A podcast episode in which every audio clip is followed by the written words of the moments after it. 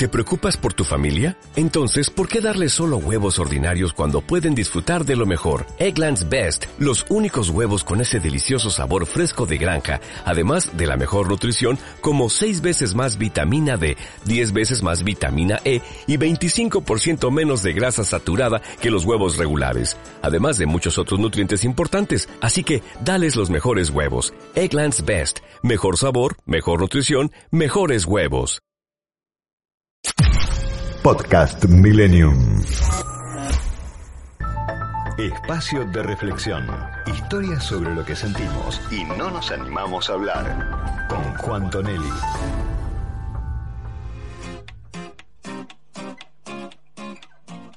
Bueno, muchas veces he dicho en, radio, hay momentos que los conductores, como en mi caso, eh, disfrutamos muchísimo. Eh, escucharlo Juan todos los domingos para mí es un momento muy apropiado, ¿eh? lo escucho con muchísima atención, comparto las historias, porque él comparte historias, historias que le refieren personas como usted y como yo, que por ejemplo, en algún momento de la vida, tienen que salirle al toro, tienen que enfrentar, tienen que salir al, tienen que enfrentarlo, ¿sí? ¿Qué pasa cuando ocurre eso? Juan, ¿cómo te va? Buenas noches. Buenas noches, Nacho, querido. ¿Qué haces, Juan? ¿Cómo va? Bien, ¿y vos? Muy bien, muy bien. está bravo, ¿eh? Enfrentar un Miura está bravo, ¿no? Uh, ¿Eh? Lo que pesa, ¿no? y de eso se trata, ¿no? La, historia de hoy, que se llama A solas con el toro, que es una metáfora que ahora vamos a, a contar un poco de nuestro protagonista, pero es la metáfora de, estar en un coliseo o en una plaza de toros. De hecho, este caballero que me cuenta esta historia, se le dispara toda esta metáfora porque un día está en Colonia, estaba en un momento muy difícil de su vida, o sea, tenía en crisis todo, se había separado, tenía un amor prohibido, no sabía si volver con su mujer y su familia o irse con ese amor arrasador que tenía. En el trabajo no daba para más, tenía un jefe vampiro que lo usaba y explotaba y no, no podía crecer. Eh, y Líban tenía todo un contexto muy difícil y, en eso se va a Colonia a descansar un poco. Él, dice una cosa genial que es, me quería bajar del mundo para repararme y volverme a subir, pero eso no podía, ¿viste? ¿no? ¿Cuántas veces uno está agotado, quemado en esta pandemia tan larga, tan extenuante que nos toca vivir y uno es como que querría, ¿no? Poder bajarse, entrar a boxes y volver pero no, no es una opción, ¿no? Hay que seguir con lo que se tiene y, tratar de relajarse en el medio de, las dificultades, ¿no? Y bueno, este caballero se va para despejarse a Colonia del Sacramento en Uruguay y un día se va andando en bicicleta hasta el Real de San Carlos, que está ahí a 5 o 6 kilómetros, y ahí visita la Plaza de Toros, que tiene una historia muy linda, no sé si, la conoces Nacho, pero vale la pena el, cuento, que, que que se hace allá por 1900, la financia Anchorena, que era uno de los más ricos de acá de Argentina en esos tiempos, y la idea era que, la gente fuera de acá allá a ver las corridas y apostar y jugar, y había todo un esquema de trenes para llegar y todo, y por supuesto se la habilitan, la, en tres años lancen, desde 1908 hasta 1911, y una vez que la habilitan, se hacen solo ocho corridas, y ahí las autoridades este, la legislatura, el Consejo Liberante la cancela por el maltrato animal, ¿no? y decir, ¿por, qué no lo habrán pensado antes de autorizarla, ¿no? Que, que que autorizarla, hacer todas las inversiones, realizarla, tres años, un montón de dinero, para... Y quedó como un monumento al absurdo que solo vio ocho corridas, ¿no? Esa, esa, esa plaza de toros. El cuento es que nuestro protagonista llega ahí, la, plaza, si vas hoy, está al borde del colapso, no, no te dejan ni entrar porque se puede derrumbar con gradas de, hierro que habían traído de Inglaterra. y ahí se le, se le dispara, él estaba en carne viva por la crisis que le tocaba atravesar. Kasparov, el gran ajedrecista, decía que oh. crisis es cuando las preguntas no pueden responderse. ¿no? ¿Cuántos momentos de nuestra vida uno dice, estoy en crisis, no estoy en crisis? Y cuando no tenés respuestas y tenés este, la vida llena de preguntas, ahora es un momento ¿no? de crisis, que si se quiere, no tan individual como social, porque todos estamos en una situación muy particular, pero al final la crisis termina siendo personal, por más que haya muchos envueltos en una situación como esta que nos toca vivir, pero a uno le pega cada uno, ¿no? Crisis es cuando las preguntas no pueden responderse y nuestro protagonista se encuentra ahí, entrando clandestinamente a esa plaza de toros, se adentra a, la palestra, los, que no saben la palestra vendría a ser como el campo, ¿no? Como, como la cancha donde está el, pastito y los arcos en la cancha de fútbol, y ahí lo invaden las emociones, ¿no?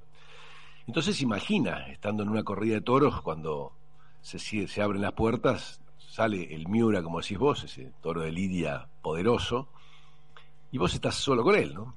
Se imagina en, el, en un coliseo, ¿no? Este, con los gladiadores peleando a muerte contra un tigre, un león, lo que fuera.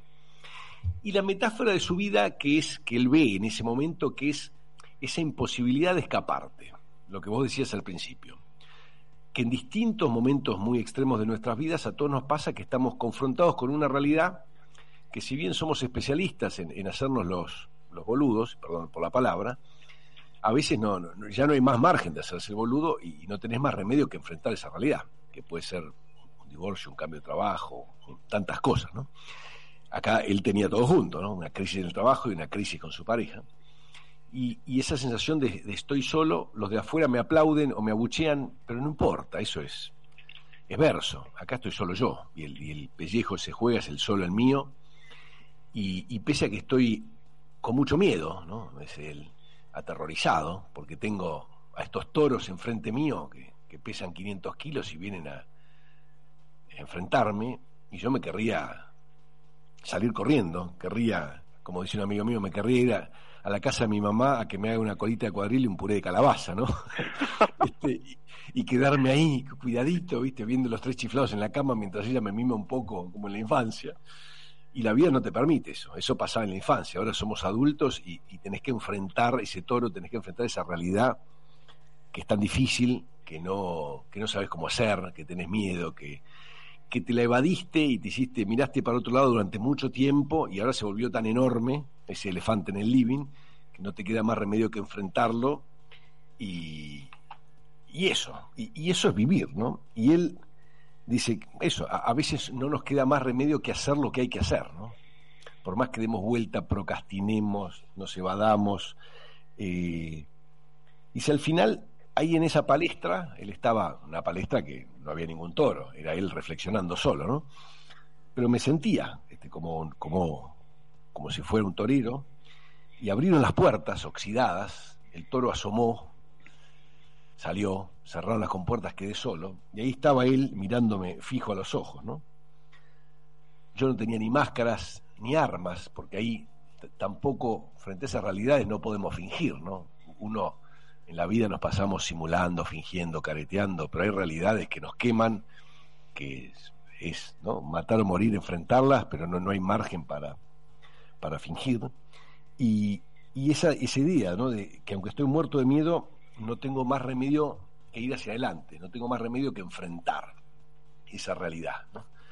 Eh, y de eso se trata la historia de hoy, ¿no? de esas crisis que tenemos en nuestras vidas, cuando tenemos la vida llena de preguntas que no, que no podemos responder, que durante mucho tiempo vinimos escapando porque era difícil, porque nos daba miedo, porque nos dolía, y llega un momento que se acumuló una masa crítica y, y no hay otra que enfrentarnos a ese problema, ¿no? Ya no podemos seguir haciéndonos los boludos eh, y no tenemos más remedio que siguiendo con la metáfora del toro, tomar el toro por las astas, enfrentar ese problema, ¿no? Y bueno, y eso es, el, e, e, es parte del vivir, ¿no? Este, a veces asumir que no nos queda más remedio que enfrentarlo, que ir hacia adelante y dejar de mirar para otro lado, evadirnos y, enfrentar el toro y crecer, ¿no? Y que en esos momentos tan especiales de la vida estamos realmente solos, ¿no? Porque es nuestra vida la que está en juego. Sabes que mientras te escucho, recuerdo eh, haber visto en, muchas lidias lo siguiente, viste que está el torero, ¿sí? Con su capa y en algún momento con, con su estoque, después con su zap, y, y hay un momento en que el torero, mirá cómo, cómo se ajusta a lo que contás, se hace, viste, se hace el gil, se para tranquilito, esconde el color que lo pone loco al toro, el rojo, y anda caminando, pero el toro, viste, está atrás en el medio de la plaza, y pateándolo, pero también como que no sabe qué, pero está ahí. Se hace el gil el torero pero el toro lo está esperando igual. Y sí. Justo lo que decís, te podés hacer sí. el gil, te das vuelta un poco y decís, bueno, está, ya está, no lo provoco más al toro. Pero el tipo está ahí atrás. Está ahí. Tal cual. ¿Eh? Ese es el tema, ¿no? Pesa 500 kilos, Sí. es enorme, Y está enojado. recaliente. Está recaliente. Vos, vos podés seguir mirando por otro lado, hacerte el gil, este, distraerte con la tribuna, creértela, Sí, sí, sí, pero estás solo y tenés ese, ese animal negro de 500 kilos enfrente tuyo que más tarde o más temprano vas a tener que enfrentarlo, digamos, ¿no? Podrás salir herido, podrás morirte, podrás matarlo. eh, no hay mucha posibilidad de transar, digamos, ¿no? Ni de seguir escapándote. Y, y esta es, es la metáfora que a mí me encanta, me emocionó mucho esta historia cuando me la contaba este caballero, de, de eso, de hay ciertos problemas en la vida al final del día que, que no podemos transar, que decís, de- ¿hasta cuándo me voy a seguir haciendo el boludo con este tema? Digamos. Claro. sea Juan. un problema de pareja, sea un problema de laburo, sea un problema de tu vocación, bueno, de, de- un vínculo con tus hijos, tus padres, no importa, tantas cosas, pero dejar de hacerse el boludo y, y ser capaz de, de- de enfrentar ese toro, por más que duela, por más que tengamos mucho miedo, por más que todas las este, tribulaciones que nos pasa a un ser humano normal, es lógico, es el, que piensa que ese torero ahí eh, puede no tener miedo, eh, pero tiene los, los- las, las personas de soporte, es tan desigual la lucha. Yo no quiero entrar en el debate ¿no? del maltrato animal porque no, no, No, no, el es una metáfora lo que estamos hablando. sí, sí, sí, está, pero está perfecto. Entonces digo, me parece que más allá de ese, de ese debate que, que no queremos entrar esta noche, es no podés transar. Tenés una realidad enorme, dura, difícil, peligrosa, y ya te hiciste bastante tiempo el distraído. Bueno, gordo, ponete las pilas y enfrentala porque no tenés más remedio. La realidad te tira a la palestra, que es esa metáfora, ¿viste? Estás encerrado ahí con el problema. ¿Qué haces? Una pregunta, cuando cuando ya te refieren las historias, ¿no? Vos las seleccionás, o, la- o le das forma de libro, de relato, o me la contás a mí y al público. Y con el tiempo, ¿no? ¿Qué, cómo, cómo, ¿Cómo le sirvió eso a la persona que te lo refiere? Y en todo caso, te vuelven a llamar, te cuentan, vos sabés que al contarte, al charlar con vos, porque vos, repetimos lo que dijimos, no soy ni psicólogo ni psiquiatra, pero ¿qué pasa después? ¿Qué te devuelven? Y depende, tengo personas que no veo más y que inclusive me las cuentan en una plataforma anónima, por lo cual no sé ni quiénes son, digamos. Algunas, hasta en forma graciosa, me cuentan la historia en forma anónima, anónima, o sea que a mí me llega un correo, pero no sé quién lo mandó, y me preguntan un consejo, y digo, ¿cómo hago si no, si no tengo forma de contestarte? ¿viste? Eh, pero las que, de las que sigo, y algunas que más, algunas, a veces yo me junto y charlamos, nos tomamos un vino, un café, este es un caso, el que conté hoy, por lo cual tenés más chance de profundizar. Y sí, y yo lo sigo, seguimos en contacto, y a veces pasan los tiempos y sus vidas toman este, giros este, muy distintos. Nos queda como una camaradería, ¿no? De haber estado yo siendo como testigo de sus vidas en algunos momentos muy especiales. A veces cambia mucho. La que conté hace poco de esa mujer que se había separado de su novio porque le había sido, sido infiel y después, un par de años después, estaba en una pareja nueva con el más fiel de todos y ella deseaba que le fuera infiel porque no tenía ganas de seguir Sí, teniendo sí. sexo. Bueno, esa es una historia de años, como lo que vos planteás, que en un momento me contó, la conocí cuando se había separado porque no lo había engañado una vez. Y, y después sigue con el tiempo y años después me cuenta esto. Y no, ahora estoy con uno, pero la verdad él quiere acostarse tres veces por semana y yo ojalá que se acueste Claro. con otro. Y pero como si te separaste porque querías que te fueran fiel, ahora tenés uno fiel y no te veis bueno, pero Claro. ¿no? Y sos testigo a lo largo del tiempo de cosas que van cambiando que son, a ver, como la que te pasan a vos y a mí, ¿no? Nada de... Claro, pero lo sacaron con vos. Eso me- lo impactante Sí. es que sin ser psicólogo ni psiquiatra, lo sacan, lo exteriorizan, dejan de tener el, el- el elefante en el living, ¿sí? Y, lo, y a partir de ahí aparece la reacción. Definitivamente. Lo que es el puente con eso que estás este, señalando es que se sienten identificados con uno o varias historias que, yo publiqué, digamos, ¿no? Conectaron con algo, yo ahora estamos hablando de esto, de crisis cuando tenés preguntas que no tienen respuesta y de dejar de hacerte el distraído para enfrentar un tema que tenés ahí y no dar más vuelta y encararlo. Y, y bueno, esto toca a todos, ¿no? Ahora, si vos estás en una crisis puntual y estás eh, ¿no? dilatando un problema enorme que tenés y por ahí escuchás esto hoy y te sentís identificado y por ahí en una hora o en tres, cuando se apagan los, los ruidos y el corazón se lo escucha más, me están escribiendo, ¿entendés? Y después de ahí oh. veremos qué pasa, si nos encontramos o solo un, email o qué. Qué bueno eso. Juan, eh, como siempre pueden eh, comunicarse, eh, este horario empieza a ser muy bueno, y contarte, referirte a las historias.